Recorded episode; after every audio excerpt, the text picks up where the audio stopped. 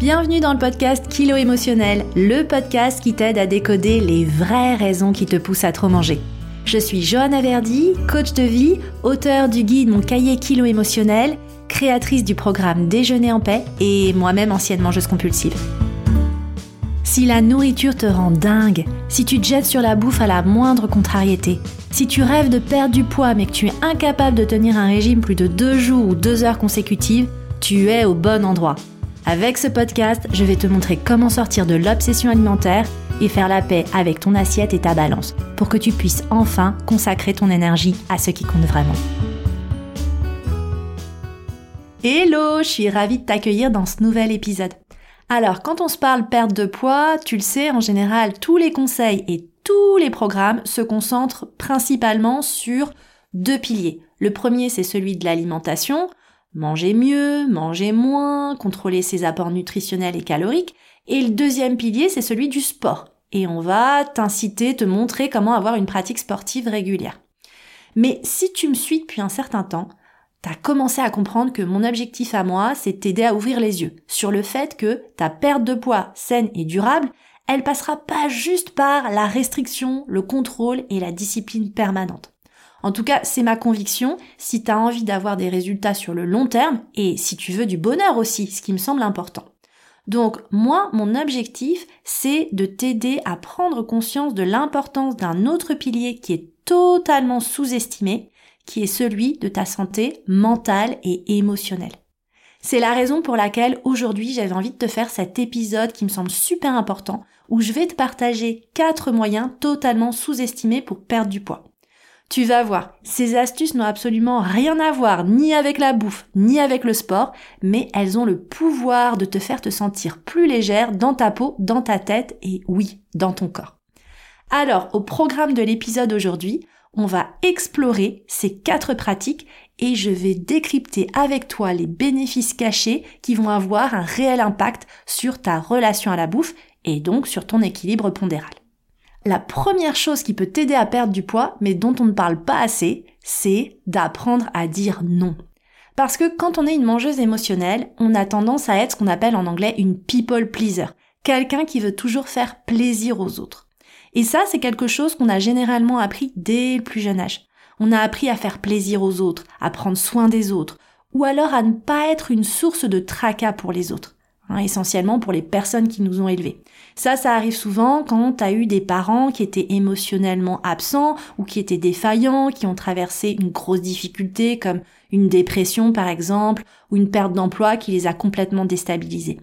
Donc on s'enferme dès le plus jeune âge dans ce rôle de petite fille modèle, de bonne élève, et même si parfois on a été une ado rebelle, au fond de nous, on a encapsulé ça à un moment de notre vie que on devait euh, quand même être sur des rails et pas être une source de tourment pour les autres. Être une people pleaser, c'est aussi parfois un comportement qu'on a développé quand on a eu des parents très présents, j'ai envie de dire trop présents, voire contrôlants. Des personnes qui n'ont pas juste été sur ton dos au sujet de ton poids, mais aussi sur ta vie, le choix de tes amis, tes études, ton métier, ton mec, ta façon d'élever aujourd'hui tes gosses. Ils donnent littéralement leur avis sur tout. Donc parfois, pour être tranquille, ben, on courbe les chines et on dit euh, oui, oui, oui à tout. Donc résultat, il se peut aujourd'hui que pour toi, t'affirmer, dire ce que tu veux ou ce que tu veux pas, c'est très difficile. Et donc, la conséquence, c'est que tu te dis systématiquement oui, alors qu'en fait, tu voudrais dire non. Au boulot, t'es la première à récupérer les dossiers des autres, mais la dernière à choisir ses vacances t'aides à déménager, à préparer les pots de départ ou les kermesses, tu t'occupes des cagnottes litchi, tu récupères ou tu véhicules les gosses des autres quand on te le demande. Euh, mais la conséquence, c'est que toi, t'es épuisé. Il reste plus rien pour toi. Parce que tu ne sais pas dire non et parce que tu dis oui à tout. Donc si tu te reconnais là-dedans, moi, ce que je t'invite à faire, c'est ce que j'appelle commencer par boucher le trou de la baignoire. Parce que oui, je considère que notre énergie, c'est comme une sorte de méga réservoir, comme une sorte de baignoire, et on a tendance aujourd'hui, surtout dans la société dans laquelle on évolue, où le développement personnel et toutes les pratiques du bien-être sont vraiment largement mises en avant, on a tendance à se dire, bah, pour me sentir mieux, il faut que je rajoute des choses, il faut que j'ouvre davantage mon robinet. Mais moi, je suis convaincue d'une chose, Si aujourd'hui t'as pas bouché le fond de ta baignoire, hein, t'as pas mis la bonde, ben en fait, ce qui va se passer, c'est que t'as beau essayer de remplir, remplir, remplir, euh, cette baignoire, elle va continuer de se vider en permanence. Donc la meilleure stratégie à adopter, c'est vraiment de commencer par boucher le fond de ta baignoire. Parce que quand tu auras fait ça, tu peux ouvrir juste au compte-goutte ton robinet.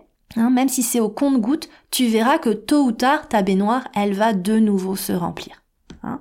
Donc là, apprendre à dire non, c'est une façon aussi de boucher le fond de sa baignoire énergétique et je pense que pour toi, c'est vraiment, vraiment capital.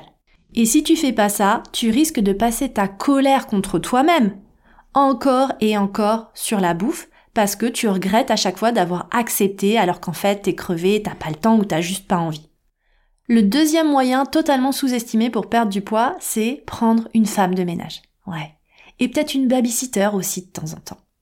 Parce que sinon, c'est le chocolat qui va venir soulager ta charge mentale à la fin de la journée. Alors tu vas peut-être me dire que c'est trop cher, Bon, en vrai, c'est 12 euros de l'heure. Réfléchis à combien tu dépenses sur une année pour perdre du poids. Hein? Est-ce que finalement 12 euros de l'heure, ça les vaut pas?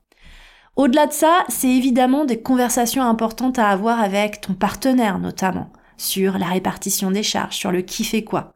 Mais c'est aussi ta capacité à enfin demander de l'aide à tes parents, à ta famille, à tes amis, surtout si tu as des enfants.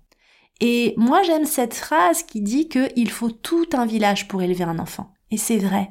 Élever un enfant seul, c'est tellement difficile. Et la réalité, c'est qu'aujourd'hui, il y a beaucoup de mamans solo, et d'ailleurs, tu es peut-être une maman solo qui gère tout, qui porte le poids de tout, des responsabilités, de la logistique, de la charge mentale. Et si c'est le cas, c'est vraiment pas anormal que tu compenses sur la bouffe aujourd'hui. Parce qu'en réalité, il faut tout un village pour élever un enfant. Et je voudrais vraiment que cette phrase, elle infuse en toi. Et si tu me dis, ah non, mais je peux pas prendre quelqu'un parce que ça sera pas fait aussi bien que moi, ça sera pas aussi propre. Eh bien, moi, je t'invite à travailler sur ton perfectionnisme toxique qui, aujourd'hui, ne t'emmène nulle part. Hein. et juste te rendre compte que ce perfectionnisme, c'est simplement l'expression de ton désir de tout contrôler et la peur d'être déçu, encore une fois. Hein, parce que ça, c'est vraiment une grande peur que tu as, que les gens te déçoivent t'as vraiment une difficulté à faire confiance aux autres et t'as peur aussi d'ouvrir ton intimité et d'être vulnérable et que les autres te voient tel que tu es. Donc c'est vraiment une invitation, tu vois, à observer tes propres résistances et à peut-être envisager de commencer à demander de l'aide, que ce soit une femme de ménage, une babysitter ou des personnes de ton entourage. Le troisième moyen sous-estimé de perdre du poids, c'est d'enfin avoir une garde-robe à ta taille. Ouais, des vêtements à ta taille, c'est tellement important. Parce que tu le sais, quand on se sent moche et boudiné dans ses fringues, on n'a pas le moral. Et quand on n'a pas le moral, on fait quoi? Ben on mange, c'est vraiment un cercle vicieux. Donc si aujourd'hui t'as un placard rempli de fringues qui te hurle au visage que t'es trop grosse et pourquoi tu m'as acheté et pourquoi j'ai rien à me mettre, bah c'est le moment de faire du tri et de t'acheter 3-4 tenues dans lesquelles tu te sens bien maintenant. Parce que le ressenti de ton corps dans tes vêtements a vraiment le pouvoir d'apaiser certaines tensions qui d'habitude te feraient manger. Et si tu l'as pas déjà fait, je t'invite à écouter l'épisode 31 que j'ai entièrement consacré au sujet de cette garde-robe qui te déprime et te fait manger. Donc je t'invite vraiment à l'écouter ou à le réécouter si c'est pas déjà fait. Et enfin, le quatrième moyen sous-estimé de perdre du poids, c'est de quitter ce job que tu n'aimes pas ou plus. On a tendance à penser qu'on est sur des rails, qu'on n'a pas le choix. C'est notre formation, c'est notre expérience, on sait rien faire d'autre. On se dit aussi qu'on a des responsabilités, des factures à payer. On peut pas tout lâcher comme ça. Et on a l'impression d'être dans un rouleau compresseur en mode survie où on n'a pas le temps, pas l'énergie et vraiment pas la bande passante pour refaire notre CV. Mais le risque, c'est quoi? Le risque, c'est le burn-out, tout simplement, ou la dépression, ou les troubles du comportement alimentaire incontrôlables. Et moi, cette descente aux enfers, je l'ai vraiment expérimenté dans mon histoire personnelle avec le travail. Euh, pendant des années, je faisais un travail qui, euh, sur le papier, était euh, génial, plein de paillettes, très très glamour. Je travaillais notamment dans les cosmétiques, je travaillais pour des grands magasins parisiens.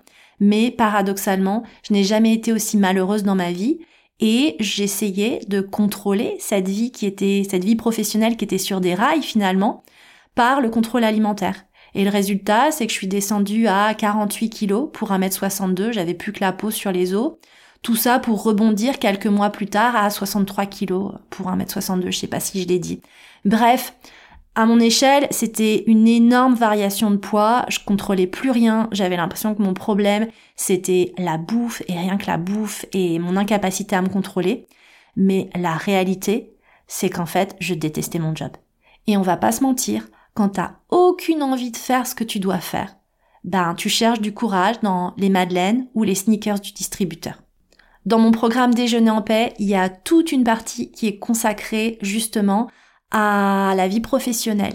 Et dans mon programme, on jette pas le bébé avec l'eau du bain. Au contraire, on apprend à réenchanter notre quotidien professionnel pour que, quelle que soit l'issue, hein, qu'on reste ou qu'on parte, on soit dans une énergie haute.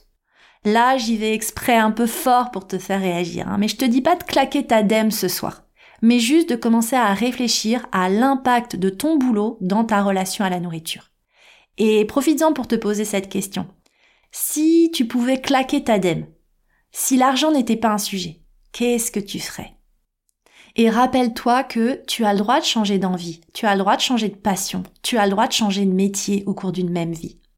Et sache aussi que tout ce que tu as appris, ça fera toujours partie de ton expérience future. On a tendance à se dire, oh là là, mais je veux pas recommencer à zéro. La réalité, c'est que tu recommenceras jamais à zéro. Moi, à titre perso, dans ma précédente vie professionnelle, j'ai monté des partenariats avec des grandes marques, je faisais du marketing, donc je créais des sites internet, je lançais des campagnes de pub, j'écrivais des textes pour mettre en avant des produits, je mettais tout ça en page sur des belles plaquettes.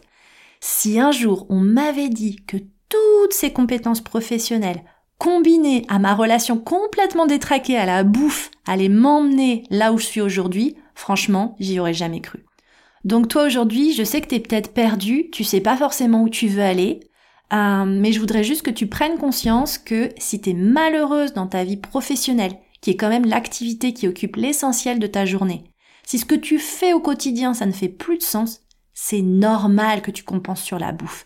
Et aujourd'hui, ce que tu dois faire, c'est commencer à faire remonter le sujet de ta carrière professionnelle plus haut dans la pile en tout cas au-dessus du dossier qui s'intitule Me remettre au régime. Voilà, j'espère sincèrement que cet épisode aura permis de planter des nouvelles graines en toi pour ton cheminement personnel et pour que tu puisses vraiment prendre conscience de tous ces autres sujets qui n'ont rien à voir avec les piliers sport et alimentation, mais qui ont un tel impact sur ta relation à la nourriture et sur ta perception de toi-même. Si tu as aimé cet épisode et si le podcast t'aide, continue de le soutenir avec une pluie d'étoiles, des commentaires positifs et n'oublie pas de t'abonner pour ne pas louper les prochains épisodes. Et on se retrouve la semaine prochaine pour un nouvel épisode dans lequel je t'expliquerai pourquoi je ne suis pas et je n'ai jamais été body positive. L'occasion d'une conversation ensemble sur le sujet du rapport au corps, de la perception corporelle et l'occasion pour moi aussi de répondre à la fameuse question faut-il s'aimer pour pouvoir enfin perdre du poids? Je te remercie pour ta présence et je te donne rendez-vous au prochain épisode.